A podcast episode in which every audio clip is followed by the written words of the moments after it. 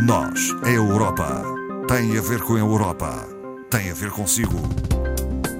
À sexta, uma reflexão sobre a atualidade europeia. Retomamos a rubrica Nós é Europa e hoje converso com Ana Rita Barros, é formadora do Centro de Informação Europeia Jacques Delors. Boa tarde, doutora Ana Rita Barros. Boa tarde, Ana Marta. Vamos para já assinalar o facto de uh, terem passado 35 anos uh, desde a assinatura do Tratado de Adesão de Portugal à então Comunidade Económica Europeia. Uma data que passou um pouco despercebida, uh, dado o contexto, uma vez mais, Exatamente, da Covid-19. Assinalou-se no passado dia 12, 35 anos, numa cerimónia que nós recordamos, os mais novos não, uhum. uh, nos Jerónimos, onde foi assinado o tratado uh, que enfim, formalizou a nossa entrada. Hum. Deixaram, com certeza, os políticos e os mais intervenientes para assinalar a nossa entrada em 1 de janeiro, já que Sim. nessa altura Portugal também assume a presidência, é. enfim, Sim. são dois factos assinaláveis. Na altura era primeiro-ministro Mário Soares. Soares. Exatamente, que é quem uhum. aparece na, na, na imagem. É, exato. Uh, portanto, foi a nossa entrada, o que é hoje a União Europeia, na altura a Comunidade Económica Europeia, é um balanço positivo. Sim. Penso que todos temos essa ideia de um Portugal está muito diferente do que era então. Bastante diferente. Hum. Uh, foi uma abertura, foi principalmente a consolidação da nossa democracia. Uh, foi uma abertura ao exterior. Portugal é um país periférico, nesta ponta uh, da Europa, e penso que a que a Europa, a União Europeia, muito contribuiu para isso, para a estabilidade, para a melhoria das condições de vida, quer no plano de educação, uh, talvez mais perto de dezembro, antes da nossa uh, presidência rotativa, possamos referir alguns dados estatísticos relativamente à saúde, à educação, mas nós sabemos uh, perfeitamente que o acesso ao ensino ficou uh, mais democratizado, mais amplo.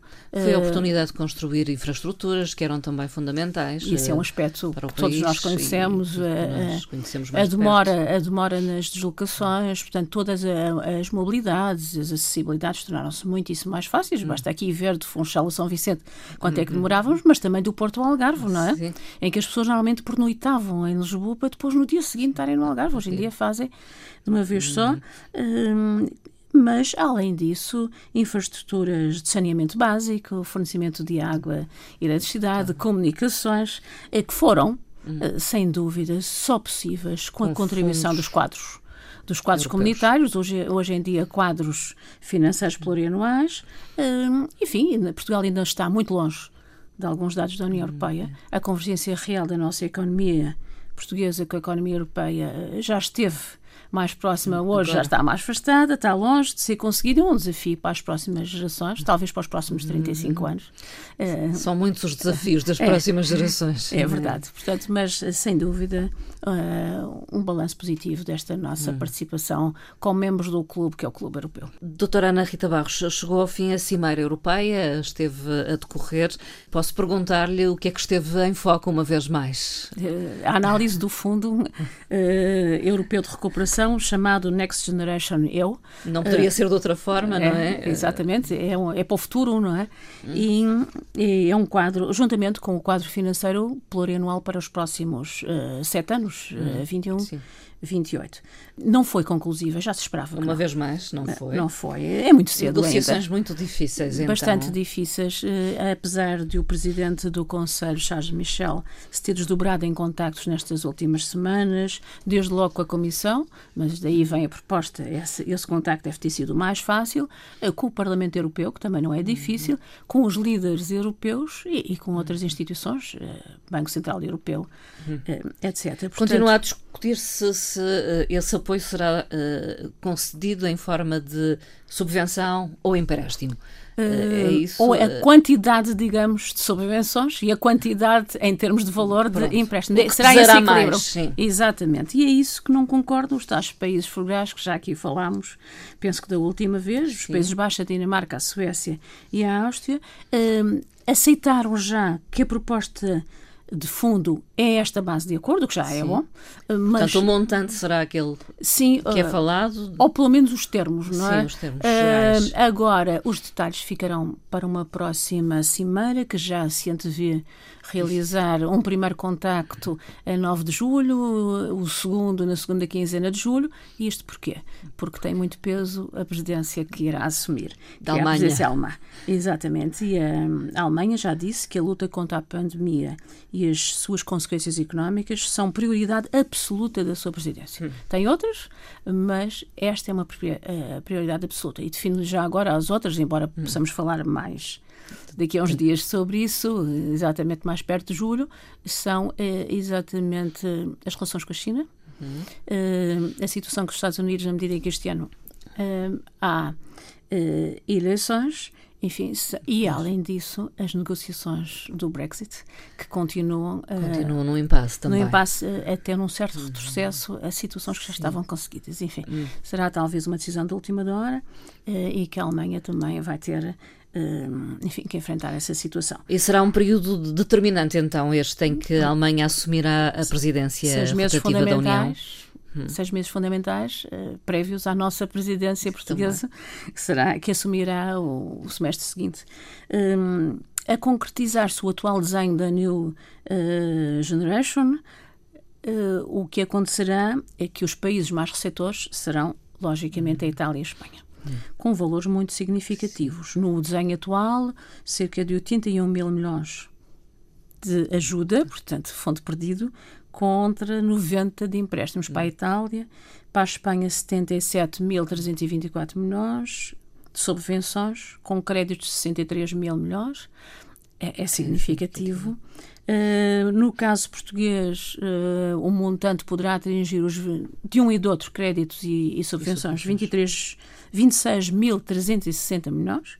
É, é importante. Uhum. São, é praticamente um terço daquilo que a Troika emprestou a Portugal na ajuda financeira uhum. em 2012. Hum, enfim, eh, em termos de sectores, eh, o sector que irá receber mais o sector da atividade económica será o turismo, seguido pelo comércio. Um, depois as energias, enfim. Um, são esses aspectos e, e, principalmente as fontes de financiamento uhum. que são os mais destacados e os, uhum. enfim, que precisam de, de alguns pormenores de ajustamento, porque uh, os Estados não querem aumentar as suas é dotações de participação. Será um empréstimo provavelmente da, da União Europeia, conseguido Sim. pela própria hum, instituições europeias, própria Comissão, através de empréstimos uh, com uh, carência até 2028 e depois um período de maturação de 30 anos. Portanto, é mesmo a próxima geração que irá pagar. Sim, sim, sim. Uh, mas tudo isto são pormenores que têm que ser. Uh, que têm que ser ajustados com os líderes e negociados e tem a ver também muito com a, a forma em que a União Europeia tem que captar mais capitais próprios, ou seja, hum. conseguir mais fontes. Mais fundos. Portanto, empréstimos é um, têm que ser pagos, não é? Hum. Portanto, as fontes serão impostos cobrados nas fronteiras exteriores, que já são, mas poucos, não é? Impostos também sobre uh, instituições financeiras, uh, o digital também hum. serão revertidas, é uma hipótese, Sim. revertidas para a União Europeia. Outra hipótese será maior dotação com participação dos Estados-membros, o que nem toda a gente está de acordo. A Covid-19 naturalmente deixou marcas e a Comissão Europeia tem apostado no financiamento de investigação para que se consiga consiga obter uma vacina, eh, que seria realmente a solução para a pandemia e aquilo que porque todos nós ansiamos. E rapidamente. rapidamente. Uh, portanto, será, uh, e de facto, uma vacina que seja, uh, enfim, administrada, digamos assim, em termos de distribuição pela União Europeia.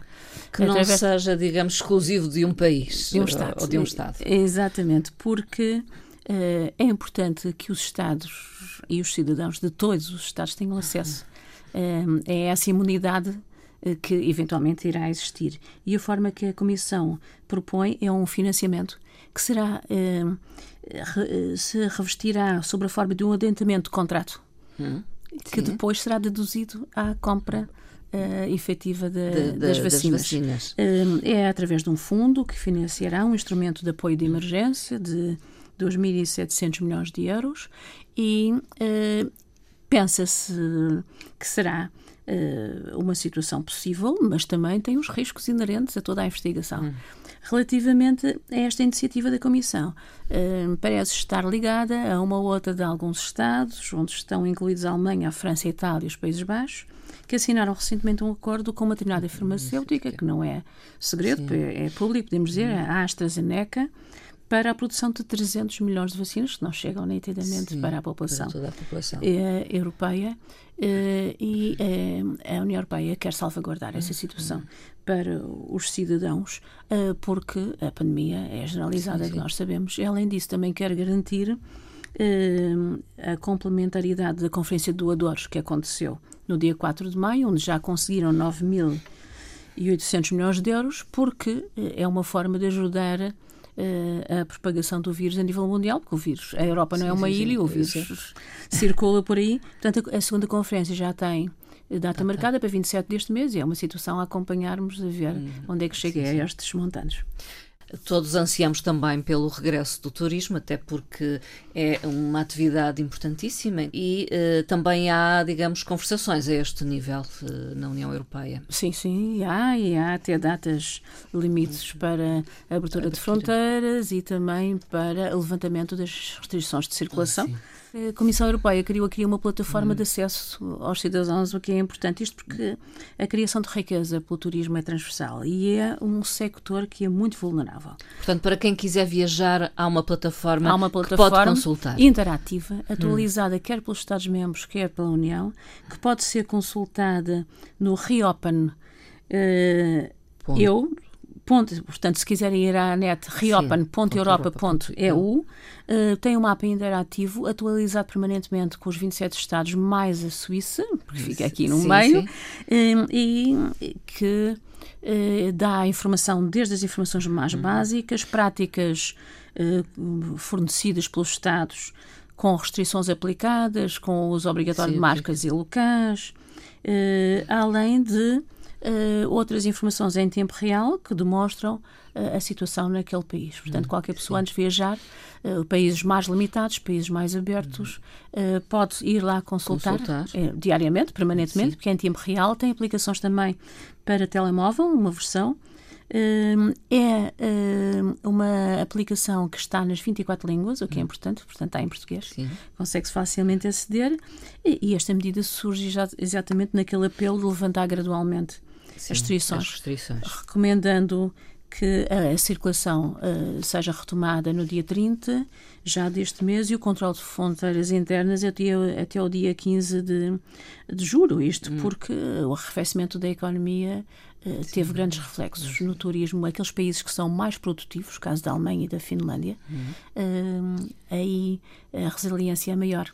Sim. Porque para já os salários médios eh, do sector produtivo são mais, são mais elevados do que o turismo e, além disso, recuperam-se facilmente e há tipos de produção que nem sequer uhum. fecharam neste uh, decurso da pandemia. Os é? países como o nosso, que dependiam mais uh, do setor do turismo, é uh, foram mais penalizados. É, todos, estes, todos os países, e principalmente são aqueles países que mais necessitam, que são os do Sul, sim, que nós sabemos. Há também restrições na operação das companhias aéreas e há uma listagem, inclusive, uh, divulgada, uh, que também pode ser consultada. Pode ser consultada online Sim. também em sc.europa.eu transportes modo zero, portanto é, é longo. É complexo, sim. É, é longo, mas uh, tem a ver com as companhias que têm restrições. É uma lista longa de hum. 96 mais 3, portanto praticamente uh, mais 99.